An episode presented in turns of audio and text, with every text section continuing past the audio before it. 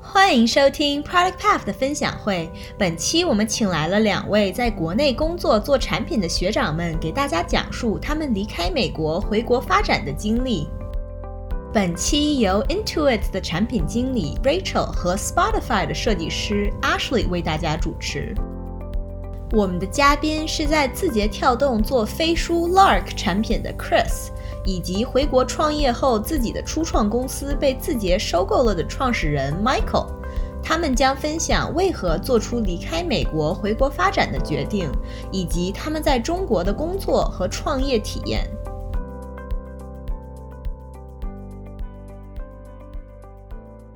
那我们先请 Chris 和 Michael 来介绍一下自己吧。哦，我叫 Chris，然后现在在字节的呃 To B 的产品业务线做产品战略相关的东西啊，然后是去年毕业，本科毕业之后就回回回国就职了，然后之前是在 NYU 读的金融和运营。嗯，大家好，我是 Michael，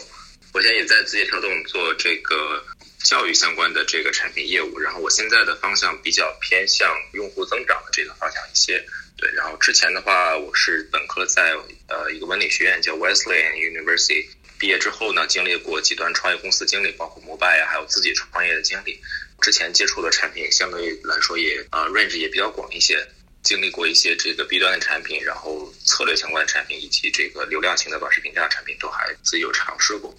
呃，第一个想问的就是说，Chris，你说你毕业就是决定回国上工作，然后 Michael，你说你有过比如说一些 startup 不同的经历，想问一下两位是什么决定让你们回国发展的呢？我我觉得有几个原因吧，可能有三个比较主要的方面，是之前在纽约读书的时候其实就考虑到的，因为我出国的时间比较早，我大概初一初二就就出国读书了，所以在大概北美待了十年左右，然后之前其实。三个大方面，我当时考虑的第一个是国内发展的速度和北美的一个对比，然后第二个是就是国内工作和在北美工作整一个社会体系的一种呃对科技的接受度和这种效率的对比，然后第三个是当时在想就是在国内的大厂和在国外的大厂，如果说前期去花一段时间学习，呃会有什么样的速度上的不一样。然后第一个开始讲的话，我觉得国内的发展速度现在来看的话，嗯，应该还是在一个高速发展的阶段。然后对我前期就是不管是人脉还是呃做产品的资源，我觉得在积累上，呃，当时是觉得速度上会快一些，因为我没有在互联网上互联网的行业做过任何的事情。然后进入这样一个全新的行业的话，呃，可能国内会已有一些呃既定的资源，然后可以去去调用资源。啊，所以当时觉得这一方面的话会对我比较有优势。然后效率的对比，呃，是说，我觉得在国内很多很多人对科技的呃应用程度是是怀有就是高度的期待的。然后呃，这一点可能体现在像二维码的使用啊，然后区块链的一些最近的这个高度关注，还有包括我们对 AR 啊 VR 的一些。呃，在在近期的一些研究，我觉得这个速度普遍上是非常快的。然后在大厂其实也是，可能美国的大厂做到一定规模的时候，大家会去关注 work-life balance。但我个人是比较喜欢在一个呃 work 可能就是 life 的地方去去呃做第一份工作，因为这样我觉得迭代的速度会最快。然后当时就基于这三个条件去考虑了回国工作。嗯。呃，我我很 echo 你刚才说的东西吧。我觉得这个当时在我回来这个决定中也很重要，这些点。整体的这个国内的互联网的发展，呃的不管是速度还是很多时候质量上，呃，其实我我很多时候觉得是领先于很多美国的这样的企业的。对。然后我自己可能有一个不同的经历是说，我是一个相对比较创业导向的类型。那这个可能从我大学毕业甚至没有毕业的开始时候，就开始尝试各种各样的创业项目以及创业公司。那那个时候，我就还有一个判断，就是，呃，会觉得国内整体的这个创业的大环境会比美国要好很多。这个很好很多，可能体现在一方面是这个我们的整体的融资环境啊和这个市场的规模都还是非常可观的，非常呃相对美国来说是理想的。另外一方面就是这个我们在很多呃产品啊技术上的积累，其实也是一个相对比较成熟的。那个时候会觉得国内是一对这个未来想成为创业者的人来说，呃，是一个很好的选择。我当时毕业之后，虽然在美国待过一段时间，但那段时间创业，呃，在做一个创业项目吧。然后那个创业项目其实也是跟一个国内的公司，这个算是合作一起来开展的。然后后来在一九年的时候，呃，因为呃找到了一个相对我自己比较觉得合适的创业创业机会，所以那个时候决定回国去这个做自己的这个 startup。我觉得刚刚 Chris 提到那个 work 就是 life 这点，我觉得和美国的文化太不一样了，所以我就想借此也问一下两位嘉宾，你们回国之后有经历过什么反向 culture shock 吗？然后适应的如何呀？呃，我觉得就是这个是可以先从这个 work life balance 这点展开吧。啊，确实这个整体的呃，大家的对于工作的这件事情的理解。呃，跟就是国内的这个同学跟跟美国的这个同事是是很不一样的。然后国内整体的节奏是，呃，通常情况下大厂是会是一个大小周的这样的节奏，极少部分的大厂是九九六，所以其实也没有被宣传那么夸张吧。但是，呃，不可否认是这个整体的，不管是工作的强度还是节奏，都是相比美国会快很多的。对，所以，呃，从从这点来说，就是。可能在在你跟这个同事交流的过程，然后工作的过程中，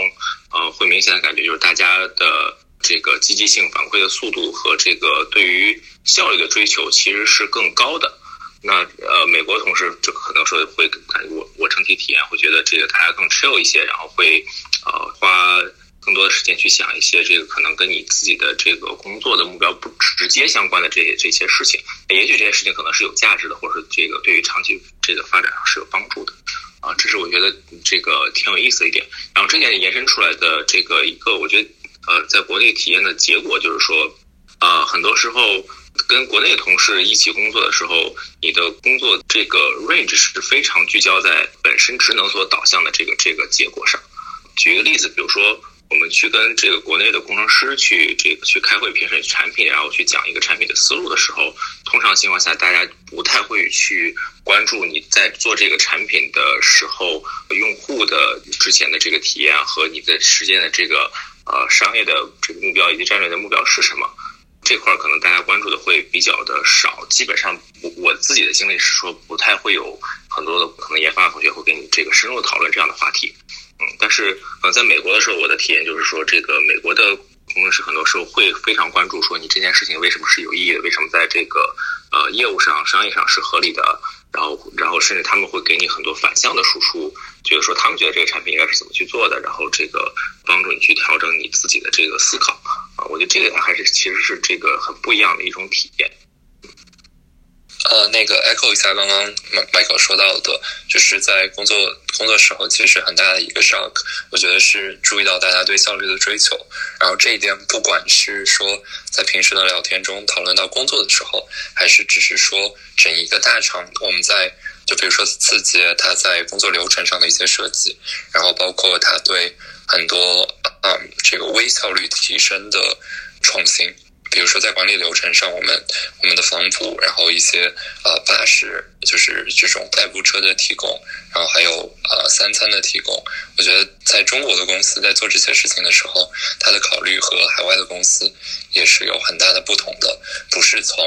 以员工的福利为角度去考虑这些事情，很多时候也是从提效的角度去考虑怎么样才能让我们的工作效率达到最高的一个状态。然后在其实，在工作的时候跟很多 leader 们聊天，也会发现大家的话题基本上是围绕着工作内容为主去进行的。那我觉得可能跟我们的。团队有一些关系，但是在三餐之间，然后在各个闲暇的时间去聊天的时候，大家还是会偏向于对自己呃业务范围的那个工作进行比较深入的探讨。然后这个对大家来说，基本上就是一天的，就整个一天的 focus，不会在当中有太多关于自己业余生活的一些讨论。然后这个是我我在在中国工作之后，感觉跟北美还蛮不一样的一个地方，但这也可能跟团队有关系。对，我觉得这个听起来和我在，比如说我现在在 Spotify 做产品，感觉其实这个真的特别不一样。因为我觉得我们就是，尤其是美国 culture，就是无论就是聊什么东西之前，都会有个 small talk，而这个 small talk 有时候就会真的就是 diverge 整个 meeting 的那个 content，就大家可能一开始会聊很多 personal 的东西啊。所以我也想请问一下，就是啊，那大家就是，比如说在自己两位，就是你们团队大家的 background 大概是怎么样呢？就是会不会有比较多跟你们 background 比较相比如说在美国留学的同学，或者是说还是说国内的同学更多一点。然后另外一个我还想问的就是，在字节会不会有就是 one on one？比如你和你的老板在 one on one 的时候，是不是聊的东西也全部都是 work focused 的呢？我我觉得，呃，和老板 one on one 想聊什么的话，其实没有一个特别固定的主题，但是比较偏向于的是，我会把工作上的一些计划和安排，嗯，以及职场发展上。比较不懂的一些事情，啊，去去跟他交流。但是其实我觉得我这样的交流已经算是比较少数的了。就有很多朋友会跟我反馈说，不知道怎么跟老板去提起他在职场上比较迷茫，然后在某一些为人处事方面就是遇到的困难。其实很多人是不大敢跟老板聊比较 personal 的事情的。然后也包括了就是个人的兴趣爱好，更多的还是一个上下级的关系。这个是我普遍普遍会听到的一些反馈，可能不是绝对的，但是就是最近可能在跟朋友聊天的时候，one on one 这个话题，其实对很多人来说是一个比较头疼的东西。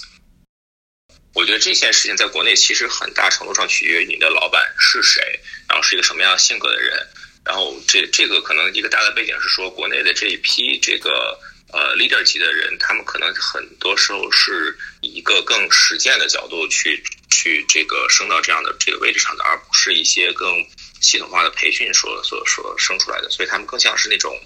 可能一线带兵打仗的这样的这个这样团长这样，然后打出来的这样这样的角色。所以很多时候他们的领导风格其实是呃个性化差异很大的，而且很多时候没有特别系统的这个管理的培训和理论上理论的支持。支撑，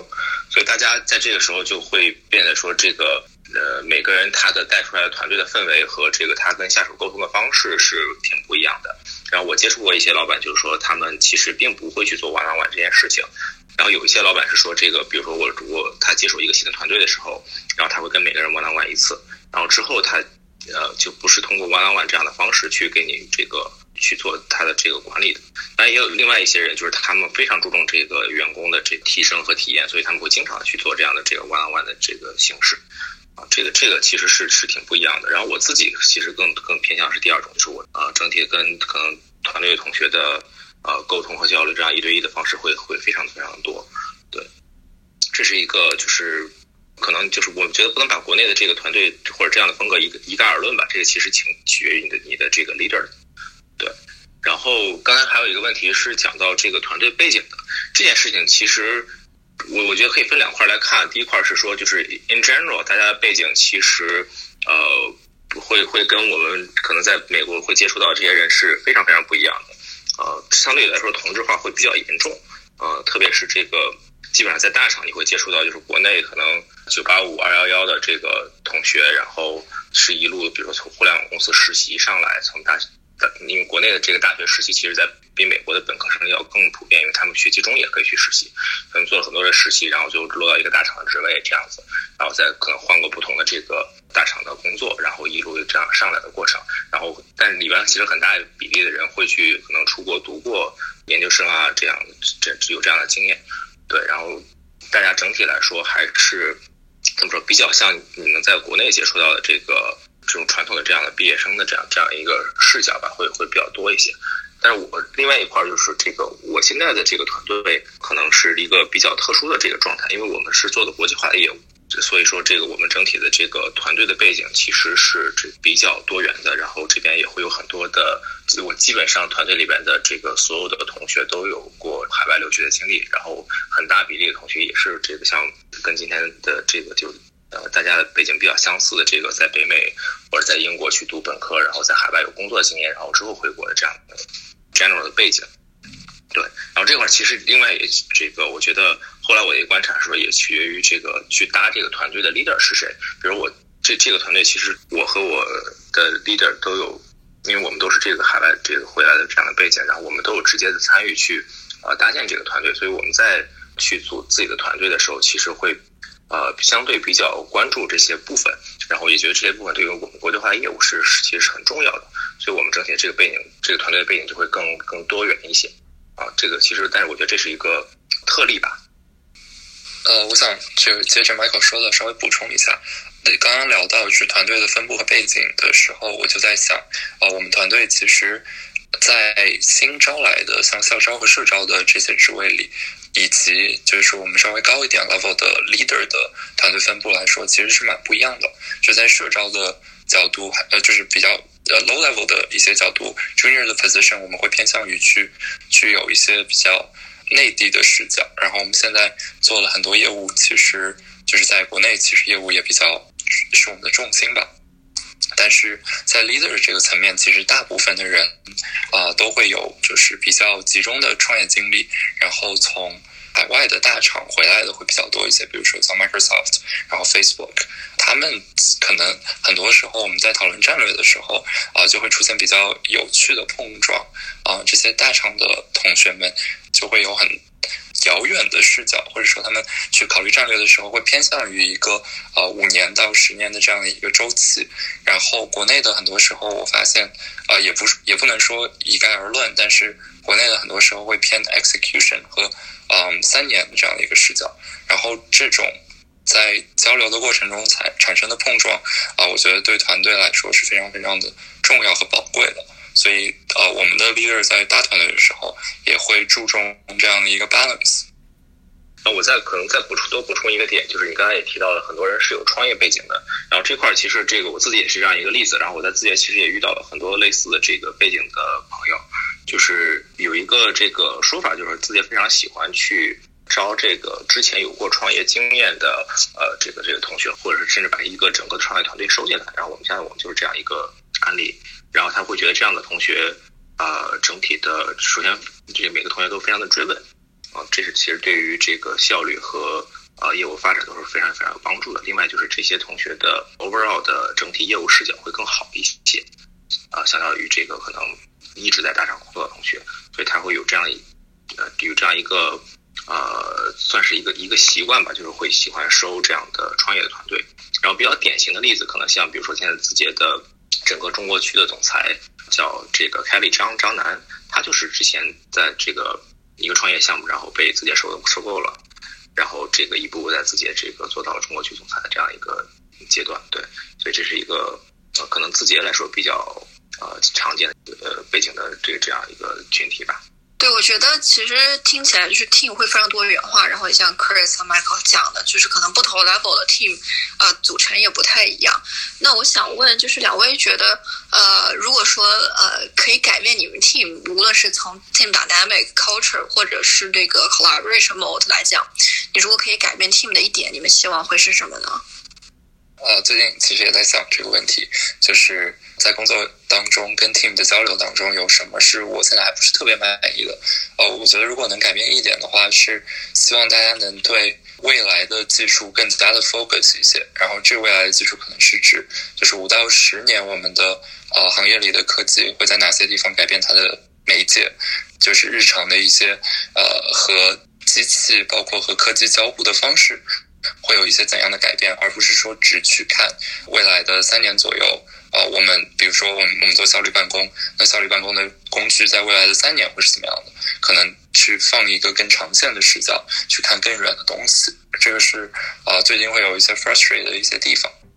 我最近其实也在这个就是在想想过这个问题，然后我的呃角度可能是说这个呃会感觉到。因为之前在创业嘛，然后自己做公司，然后现在再来到一个大公司，会有一个比较明显的这个感觉到差异，是说大公司的呃整体的组织架构其实是非常的复杂的，然后这个很多事情也是被切的非常的碎，然后每个人会有时候会被 reduce 到一个呃相对比较职能化的这样一个就是螺丝钉的这样一个角色，然后这时候会造成几个问题，一个是说大家的这个团队之间其实是很多时候是有这个所谓的领地意识的。每个地方会觉得说这个事是我在做，然后这件事情是这个谁谁的指标而不归我管，或者是怎么怎么样的这样这样的这个明确的区分。另外就是，呃，其实可能从管理上来说，这样的这样的区区分就会衍生出这个很多啊 politics 相关的东西啊，特别是在这样一个字节这样一个非常非常庞大几万人的这样一个嗯公司下，其实这个时候会有有的时候会让你的业务推进和展开非常的这个 frustrated 啊，这是我最近也是一个比较突出的，就是体验吧。有一个案例，比如说这个字节，其实呃之前一直是在国内或者是在在可能整个行业内会被认为说是这个中台化的一个引领者，然后中台这块做的比较好啊，但中台其实就是一个很呃职能切分的这样一个方式啊，那然后现在会看到一个趋势，就是说呃很多的业务其实这个大家开始去做这个去中台化，也就是把自己对于呃切分出来的这个其他部门的这样的这个。依赖去降低，然后自己在自己的这个业务内部去做，我们称之为做做闭环这样的事情，把这些部分的就并入到自己的这个业务体系中来，啊，其实也是这样一个一定程度上这个大公司的这样的一个体现吧。嗯，谢谢 Chris 和 Michael 的分享。我刚才就一直在想一个词儿啊，就是国内最近特别火，叫内卷。然后我也想问 Chris 和 Michael，你们回国之后有感受到过吗？然后。你们是怎么看待或者是应对这种竞争的？呃，其实大家一直都在讨论就是“内卷”这个词，然后它本意，我的理解是说，呃，就是社会在一定发展阶阶段之后，可能因为就是它的进步或者它的提升效率。停滞不前了之后，无法转换成一种就是更加快速的增长的时候啊，大家就会通过竞争来获取更多的资源。然后我觉得这个本质上其实是说，我在一个增长速度没有特别快的地方，导致啊社会资源的这个有限，它的供需产生了一种不平衡。但是我其实一直觉得这是一个比较正常的现象，就不管在哪里都会出现。内卷，只是说在中国可能出现了一个大家都很要强，大家都很想晋升的这样的一个阶段。然后我觉得本质上这是一件好事，因为这代表着大家都相信自己的贡献和自己的努力是可以为社会造成更多的进步的。然后我觉得其实内卷的话，就是本身它其实是一个竞争。然后在在这个底层，如果大家都相信着。我们能用自己的努力去改变一些事情，改变这个社会上的一些现象，啊，这个本质上应该是好事。然后具体的一些体现，可能是因为我们在媒体上看到很多工作时间过长，啊这一类的这个事件，这一些我觉得是个人的选择。然后在进入这个行业之前，如果做做足了自己的思考和选择的话，我觉得它不是一个太大的问题。哎，这个点其实我有一有一个不一样的观点。我最近也在听听到一个说法，就是说，当一个行业去追求的最后百分之十的极度优化的时候，当它开始去出现我们所谓的这个匠人精神的时候，其实标标志着这个行业开始去走向它的下坡路了。就比如说这个比较典型推崇的像日本的这样的匠人精神，比如说我们提这个做寿司这件事情。其实可以看到，就是做寿司这件事情，本质上在过去的可能几十年内没有特别特别大的发展，因为这个这个技术啊各个方面都已经非常非常的成熟了，所以大家会去拼那最后的那一点点的精细化的东西。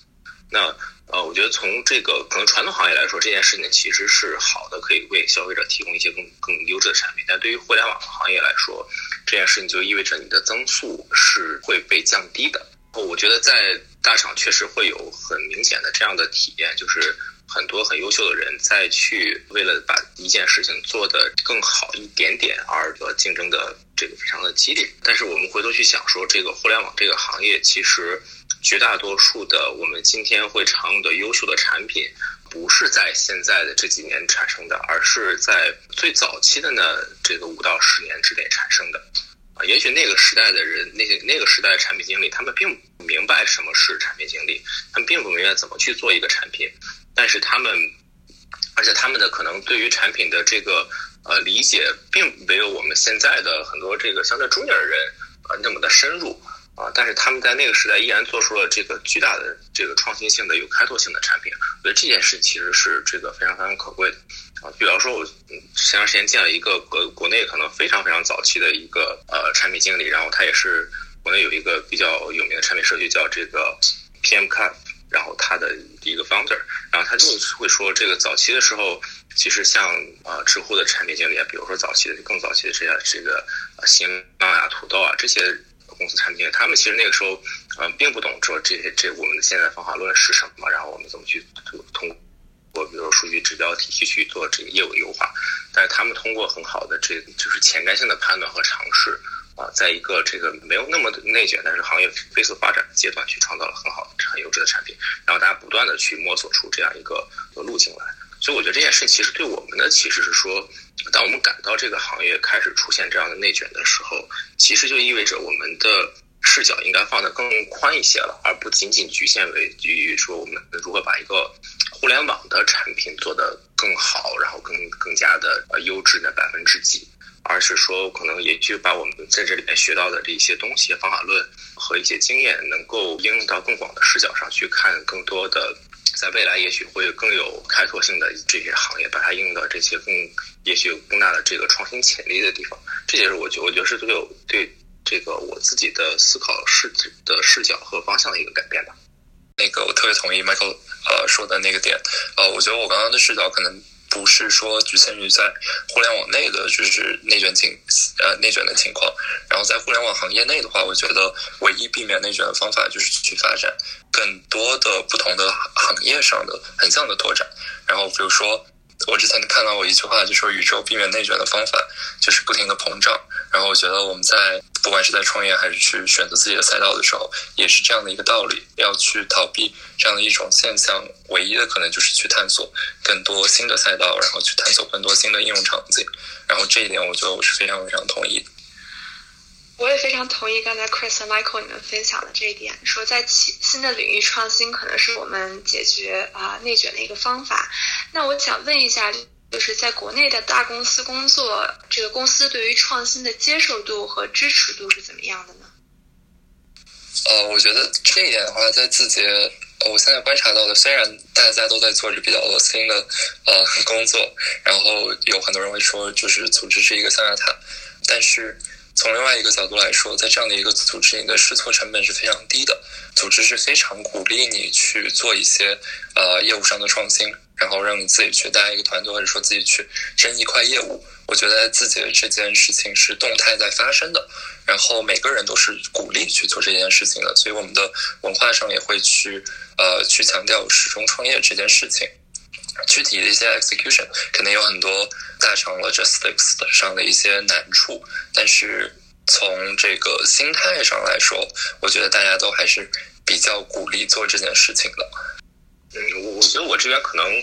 会有一些不一样吧，因为这个我觉得首先就是延续一开始我们讲的那个点，就是大家的职能很多时候是被呃细分的很严重的，然后每个人会关注自己的这一部分的目标和这个 execution。所以这样情况导致就是，而且你同时工作强度很大的情况下，会导致一个问题，就是说你没有特别多的时间去想你，呃，自己被 assign 的这个职能，或者说你现在根据这个组织的经营目标去这个给自己 define 的这个这个目标之外的一些事情。所以，比如说在在硅谷，大家会有这像国会给 assign 你多少时，这百分之十、百分之二十时间去去做这样的所以这是创新的 project，然后这个 it can it can be anything。啊，但是在国内的话，其实这个事情是不会存在的。就是你的呃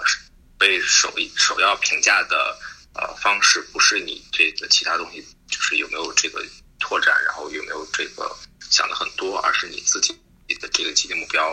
啊有没有这个实现的非常非常的这个到位。这是我觉得是一个可能的，就是组织形态上一个挺不一样的地方吧。呃，很多时候。大公司，它从高层来说，它对创新是非常非常渴望的，因为这是他们是这样一公司唯一的延续自己的增长的方式。但是同时会感到说，其实这一些公司对于呃自己的这个新业务的发展是很焦虑的，它没有足够多的耐心，和时候让你去啊有一个很长阶段的尝试。这自己也很常见的，我们发会发现一个问题，就是这个组织架构我们是以双月为单位去调整的，就是每两个月可能整体的组织和业务线就会就会有这个发生很大的变化。那这个变化就导致说，也许之前在两个月之前你是一个创新项目，在两个月之后这个团队可能没有了，然后你就会去做这个其他的事情了。但是我们也都知道，很多时候两个月也许并不足以去让你证明一个项目是不是成功还是这个失败，并不足以让你在这个领域里积累足够多的认知，做出更深度的创新。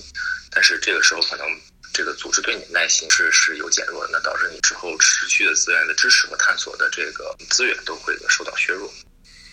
谢谢 Michael 和 Chris 的分享。我觉得可能在大公司想要创新，确实是有点像带着脚铐在跳舞。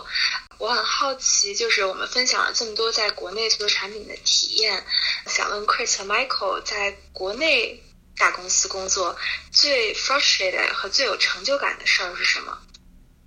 呃，我觉得这个先说最 frustrated 的事情，我觉得其实还是呃这样一个庞大组织下的这些所所带来的呃种种的限制，特别是 culture 和这个 politics 对于你业务发展和这个个人发展限制嘛，这是我觉得其实最最 frustrated 的事情。就国内大公司，它的我觉得很多时候从这个规模体量以及大家的这个精细化这个分工的程度上，都是比很多时候硅谷的公司要要深入很多的，所以这时候会。也许对我这个可能自己会比较有创业热情的这样的人来说，这这这样的一个环境有时候会打压你的这个创新的这个热情和很多时候开拓的这个动力，这是我觉得可能比较 f r u s t r a t e 一点。然后我觉得最有成就感一点，其实是因是说我在这个国内大公司里边学到了很多很多这个做事情的方法论和一个。组织精良，然后装备精良的这样一个正规军，他们去开拓市场的这么一个打法，然后这里边其实是有非常多前人的经验和积累的，然后这是我们之前在会觉得说在创业的时候啊，你很难学到的东西，然后在这样一个大的公司里边，他以他的这个过往的战绩和经验的积累和这个呃人才的密度。来向你展示说，如果当当一个这个成熟的组织，一个一个一个正规军去去开拓这个业务的时候，它会以什么样的形式展开？这是一个我觉得对我是很非常非常有价值的一个学习过程。呃，我觉得有一点相似的地方是，啊，就是 frustrated 的地方，跟刚刚 Michael 说到的有一点相似的是，呃，我觉得组织。在一个两到三个月调整的过程中，确实会有很多时候，嗯，短期的这个我我们叫 KR，呃，短期的 Key Result 会会去 trump 你对长线追长线视角的一个追求，然后大家可能会缺少一些耐心，嗯，去沉淀下来思考怎么样的怎么样的业务，怎么样的产品才能在更长的时间内给更大范围的人带来这个比较本质的变革，然后这一点我觉得是。呃，我在跟大家交流的过程中，觉得比较 frustrated 的一件事情，嗯，但我觉得这跟组织架构上的很多设计，然后包括我们的绩效考核，都是强相关的。然后短期之内，我觉得这可能是一个，嗯，在业务还在持持续发展的时候，更加高效的一种，呃，保证我核心业务的快速增长的方法。然后在呃业务稍微放缓的时候，可能可能也会做一些相对的调整吧。然后成就。感的方面，我觉得字节现在是呃，可能说全球人才密度最高的呃最高的大厂之一吧。要如果不是说第一的话，我觉得也是之一。啊，这个原因是因为它还在一个急速的上升期，然后它有一个庞大的这个这个资源体系，包括整一个 HR 的呃我们招人的这种标准和它的流程体系都是非常完整的了啊，但它还在高速增长。然后这样的一个规模化效应，导致我我在跟身边的人共事的时候，发现他们的资历和他们的呃行业的 know how 是远大于我的，所以和他们一起去探索一个新的领域，然后跟他们去一起创造方法论和结构化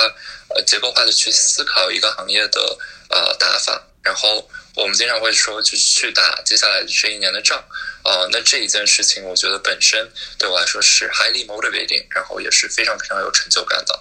嗯，这也是我觉得在国内大厂我能得到的最好的 exposure，其实就是在跟身边这些各种不同领域，然后极高密度的人才交流的过程中，可以去啊验证自己的一些想法和判断，然后去持续的迭代自己的呃基础的一些 skill set 吧。